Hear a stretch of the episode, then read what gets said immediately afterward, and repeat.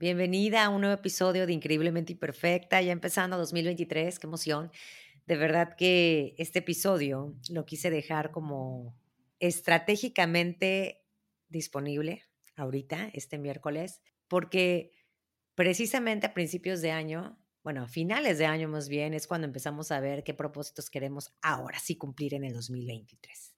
Y por lo regular necesitamos esa mm, palmadita o esa motivación, algo que nos haga luchar contra esa zona de confort y cambiar el chip. Y hay veces en que no es suficiente, necesitamos como que más, ¿no? Y, y hay veces en que en el camino vamos perdiendo esa motivación y vamos soltando o dejando o olvidando inclusive eso que queríamos cumplir en el año. Y es por eso que hoy quiero que escuches estos episodios. Son cuatro episodios que recolecté, que recopilé para, para esta ocasión, en donde mis invitadas precisamente hablaron sobre este tipo de temas, sobre temas de hábitos, sobre, sobre temas de planeación y sobre todo cómo mantenerlos. Tal vez eh, no viene como que muy a detalle todo, porque pues realmente quise hacerlos muy cortos. Sin embargo, no te preocupes porque Ahí te voy a estar diciendo a qué episodio corresponde y a qué invitada también. Y bueno, antes de pasarte a la recopilación que creé para ti, quiero decirte que deseo de todo corazón que este año sea un año de muchísima salud, muchísima abundancia y sobre todo de muchos sueños convertidos en realidad. Te quiero decir también que me hace muy feliz que estés aquí, que me estés escuchando, saber que soy parte de tu día, saber que soy parte de esos momentos en los que quieres conocer sobre otro tipo de temas, que soy parte de esa información que aporto y realmente eso me hace muy feliz porque este proyecto simplemente es con el objetivo de aportar información de valor para seguir siendo nuestra mejor versión. Te agradezco nuevamente y bueno, ya nada más recordarte que tengo una sección nueva llamada Relatos de Mujeres Increíblemente Imperfectas y quiero invitarte a que te unas, a que formes parte de los relatos que cada último miércoles de cada mes voy a estar compartiendo. Si quieres saber más, también ya sabes que todo lo dejo en las notas de este episodio. Sin embargo, puedes también encontrarlo en la página web que es www.increíblementeimperfecta.com y tus relatos también me los puedes enviar vía DM, como una nota de audio. Así que está abierta la invitación por si quieres formar parte de estos relatos que vienen para enero. Sin más, te dejo y nos vemos y escuchamos el próximo miércoles. Episodio 62. ¿Qué hay detrás de los hábitos? Con Monse Ibáñez. Decías, de hecho, de los pequeños, las pequeñas acciones, ¿no? Ahí cómo las vas dividiendo. Fíjate que, bueno, eso es parte como del plan de vida. O sea, yo, yo hace, empecé hace cuatro años a hacer tal cual como un, una planificación anual de mi vida, ¿no? Entonces, realmente yo pongo muy pocos objetivos. Yo siempre le digo a la gente, enfócate en tres cosas. Okay. Si quieres tres cosas por área, te compro tres cosas por área, que a veces ni siquiera, a lo mejor tú dices, no, pues en la parte familiar quiero este objetivo, en la laboral sí quiero estos dos objetivos idealmente no debes de tener de más de cinco objetivos grandes. Y yo lo que hago siempre es diseñar de más a menos. Entonces, digo, ok, ¿dónde quiero estar parada en un año? Entonces te pones una meta muy clara, con fecha, con número específico. O sea, no, no me digas, quiero bajar de peso, no me digas, quiero leer más, no me digas, no, levantar más temprano, quiero mejorar mis hábitos de sueño. Son muy generales esos, esos propósitos. ¿Qué es lo que quieres lograr? O sea, yo quiero verme en un año, ¿en dónde? No, pues quiero haber logrado leer un libro al mes. No, pues quiero haber logrado bajar un kilo al mes, ¿no? O pesar tanto para tal fecha porque es la boda de fulano, ¿no?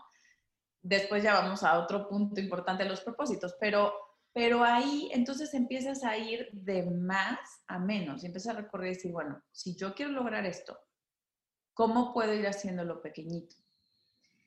Y, yo siempre le digo a la gente, es mucho más importante la constancia que, que la cantidad.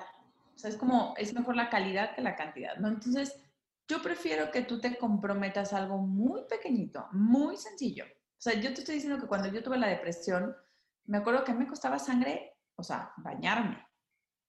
Para mí, el poder llevar un tracking de diario lograr bañarme y diario salir, aunque fuera 15 minutos a caminar, o sea, eso ya era titánico.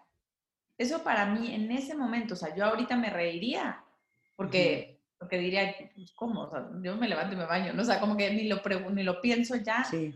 Pero en ese momento, emocionalmente y en mi contexto, eso para mí era subir el Everest diario. Y cuando eres consciente de eso, te das cuenta que no eres igual a nadie, que no tienes por qué estar volteando a ver al vecino, que no manches, es que él ve cuántos abdominales saca al día. Yo puedo tres, ¿no? O sea, y para mí tres, a lo mejor me cuestan mucho más que sus 100. Entonces, no te exijas en función de algo más o de alguien más o de otro diseño. Diseña, por eso diseña tu plan, tu vida, tu medida. Entonces, haces hábitos pequeñitos que puedas sostener. Idealmente diarios, o sea, si estamos hablando como de hábitos, lo ideal es que sea diario, pero hay cosas que no. O sea, yo, por ejemplo, con el tema del ejercicio, siempre les digo, no pasa nada que no hagas diario. O sea, es mejor que digas, sí o sí todas las semanas voy a hacer tres veces y ya tú ves cómo lo repartes.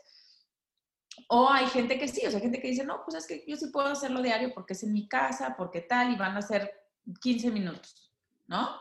Que ahorita hay muchos ejercicios de así, que para que hagas en corto tiempo. Ah, pues órale, ¿no? Si realmente es algo que puedes sostener, porque lo que tenemos que tener mucho cuidado es cómo nos afecta emocionalmente el hecho de no cumplir con lo que nos propusimos. Por eso me cuesta tanto hablar de propósitos luego, porque digo, es que se ponen 17 propósitos con la ilusión de que algo mágico va a pasar en enero y todo va a cambiar en enero, pero no nos vamos a la raíz del asunto y es como que nos reforzamos el ves, no puedes, ves, siempre te propones lo mismo. Entonces, te das también en la parte de la autoestima y también te das en la parte de la creencia en ti y entonces ya es un círculo en donde pues, ya tampoco te vas a poner propósitos porque no crees en ti. O sea, ya, te lo, ya escribes tus propósitos sabiendo que no los vas a cumplir. Episodio 81. Soy multiapasionada. ¿Cómo encontrar mi camino? Con Claire. Em, aquí para algo que puedes hacer y que recomiendo mucho es que tengas un cuaderno para tus ideas. Ah. ¿Por qué? Porque, bueno, tenemos muchas ideas y, y van y van y van y a veces, uh, primero llegamos a un punto en que no, tengo demasiadas ideas, como que las, las vamos dejando, ¿no? Pero yo realmente invito que no. Y, y, el hecho, yo de hecho tengo uno que ahorita me sirve para mi computador, pero realmente tener un cuaderno para poder anotar las ideas, pero sin preguntarte si lo vas a hacer o no. Okay. Eso no importa. Nada más un, un cuaderno para aterrizar tu idea, porque es muy importante de poder primero sacar la idea de tu mente y de ponerla sobre papel para que tú tienes la tranquilidad de que, ok, esa idea está en seguridad, está en el papel y mira, si en algún punto de mi vida quiero realizarla, sé que ahí está. Y también es muy importante, ¿por qué? Porque cuando uno surge ideas, ahí está también la emoción. Pero cuando las dejamos un poquito pasar, la emoción se baja, ¿no? Y pues, qué pena, es, importante de realmente grabar la emoción, lo que sentimos para esa idea.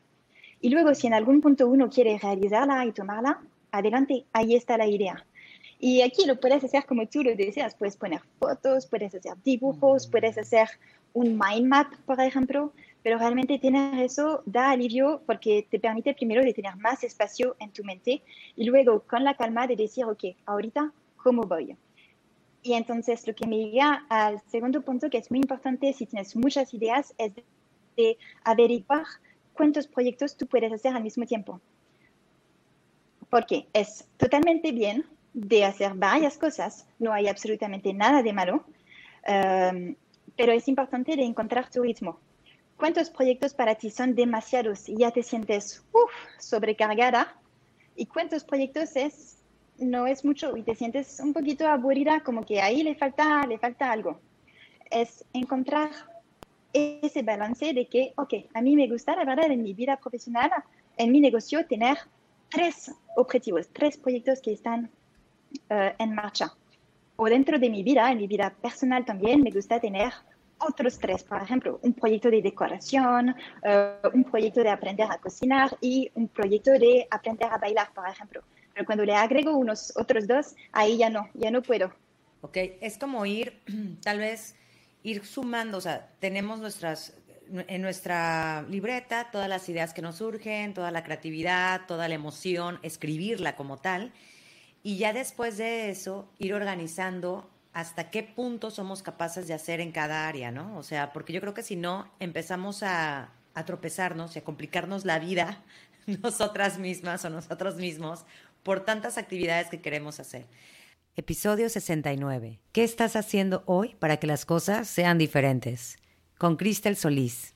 ¿Qué puedes hacer diferente para que tu cerebro sabio vuelva a tomar cosas y vuelva a aprender y te vuelva a sacar de tu zona de confort? Bueno, pues una de ellas puede ser lavarte los dientes con la mano con la que no te lavas los dientes.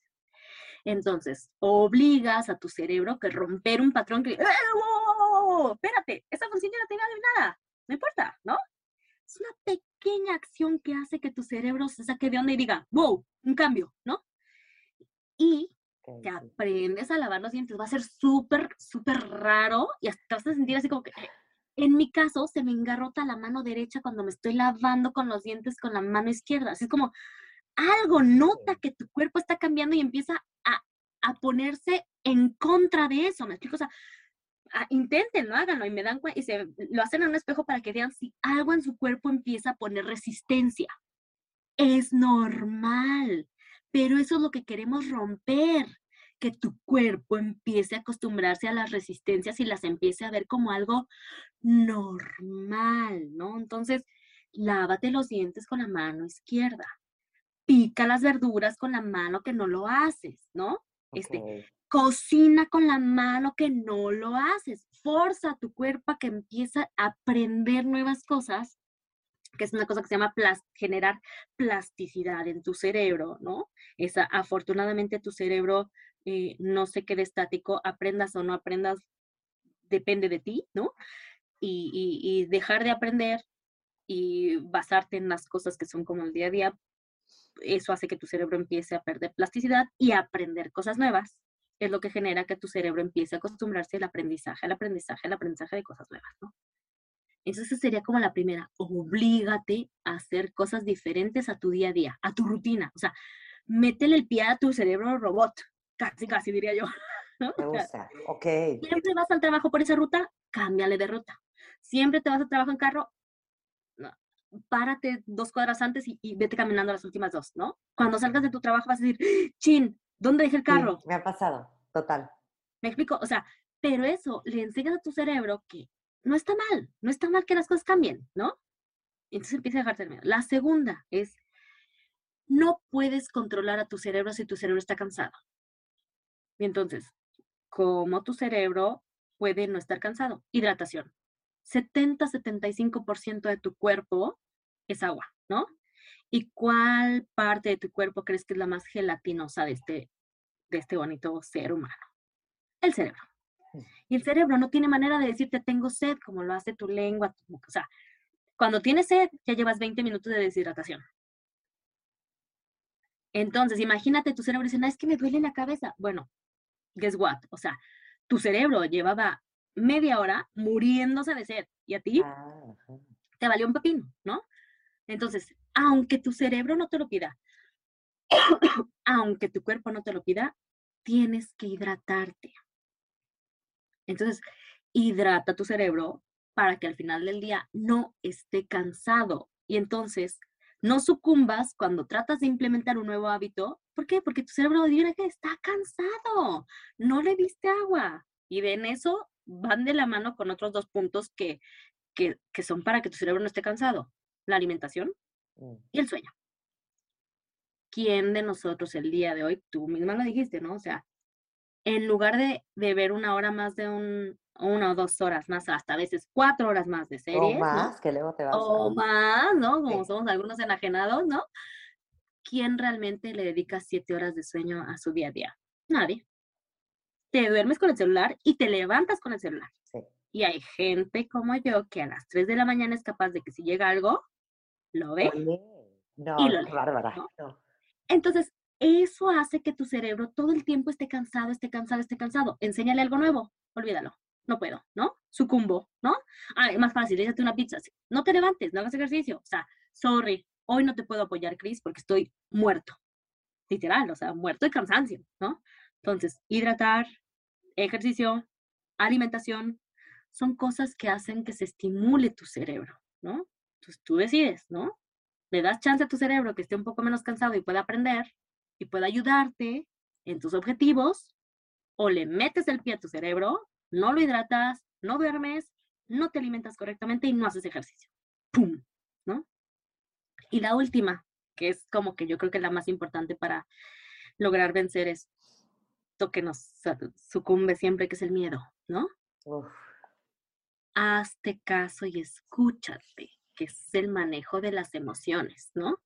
No por algo tenemos ese 1% que también influye en nosotros, que, como es el instinto. O sea, todo lo que te pasa el día de hoy, hubo una señal que no quisiste escuchar, ¿no?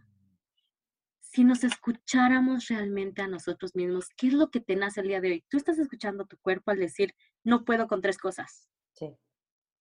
¿Y qué fue lo que te llamó más la atención? El podcast. Hiciste caso, ¿no? Bueno, pues sabemos muchos necios que no nos hacemos caso, por más que llegan señales y señales y señales. Bueno, e, esto me costó cuánto tiempo? Me costó, bueno, con el podcast llevo ya voy para dos años. Dos años, o sea, pude haberlo tomado desde un principio, digo, no, a lo mejor no es tanto, ¿no? Pero para mí fue una eternidad. Inclusive lo puedo manejar, ahí te interrumpí, este, con mi negocio. Tuve un negocio casi 10 años y tardé 10 años, o sea, eso es lo que platicaba otra vez, tardé casi 10 años en tomar la decisión bueno, no, tardé como cinco años, porque a los cinco años fue cuando dije, esto no está dejando, hay que cerrarlo. Ah, no, me costó cinco años de mi vida más en cerrarlo, hasta que lo cerré. Pero es por miedo. Porque no te escuchas, o sea, te aferras, pero por supuesto que a todos hay un Pepe Grillo interior que mm. nos dice, ¿no? Oye, neta, necesitas levantarte para hacer ejercicio. ¿Lo escucho? No, me duermo otro rato oye, neta, ¿no? O sea, qué rico que te estás echando la pizza, pero se te va a echar a perder lo que estés en el refri. Puedes pedir la pizza, adelante, pero neta, o sea, ya pagaste algo y lo tienes en el refri, ¿lo vas a dejar que se eche a perder? Somos sabios por naturaleza, tenemos ese 1%. ¿El día de hoy estás dispuesto a escucharte? Episodio 64. Una vida en tus términos, con Lady Meraki. Y me gustaría que me, que me dijeras, eh, tú manejas mucho el vivir la vida en tus propios términos. ¿A qué te refieres con eso? Yo cuando hablo de vivir la vida en tus términos, hablo de cuestionarnos todo eso que nos han contado que debe ser nuestra vida, ¿no? De pues eh, a medida que crezco, estudio una carrera y voy a la universidad y luego encuentro un trabajo estable de algo de lo mío, que es de lo que he estudiado, y luego eh, me compro una casa, eh, con mi pareja me caso, tengo un perro, tengo hijos, o sea, como todo ese esquema que viene prefijado, ¿no? Lo que nos han contado también que es, que es la felicidad, que es el éxito. Cuestionarnos todo eso, ¿no? No no demonizarlo directamente, decir, vale, esto es lo que me han contado, pues lo descarto, pero sí cuestionarlo, porque si cada persona es diferente, ¿por qué? Esto es una pregunta ¿no? que yo me hice de hace ya unos años, que es también lo que ha creado como toda esta, esta filosofía en tus términos, ¿no? Si todos somos diferentes, ¿por qué tenemos que seguir el mismo camino, ¿no? O sea, ¿por qué todos vamos a buscar esa estabilidad en el trabajo? ¿Por qué vamos a buscar eso, ¿no? O decir, he estudiado esto, pues ya eh, me tengo que dedicar a ello hasta el resto de, mis días, ¿no? Cuando realmente somos seres que, que, vamos cambiando. A lo mejor tú eliges qué estudiar a los 18 años y luego llegas a los 30 y dices, pues, pues es que no conecto con esto. O tienes tu grupo de amigos del instituto, creces y dices, es que ya no conecto con esto, ¿no? Entonces, cuestionarnos para irnos actualizando a quienes somos a medida que crecemos y no quedarnos con esos conceptos de, pues a los 20 tengo que estar aquí, a los 30 tengo que estar aquí y a los 40 tengo que estar aquí. Es como ese checklist que muchas veces nos imponemos, pero no nos hemos llegado a preguntar si eso es lo que queremos, ¿no? Yo quiero un trabajo estable, yo quiero estar en la misma empresa toda mi vida, yo quiero...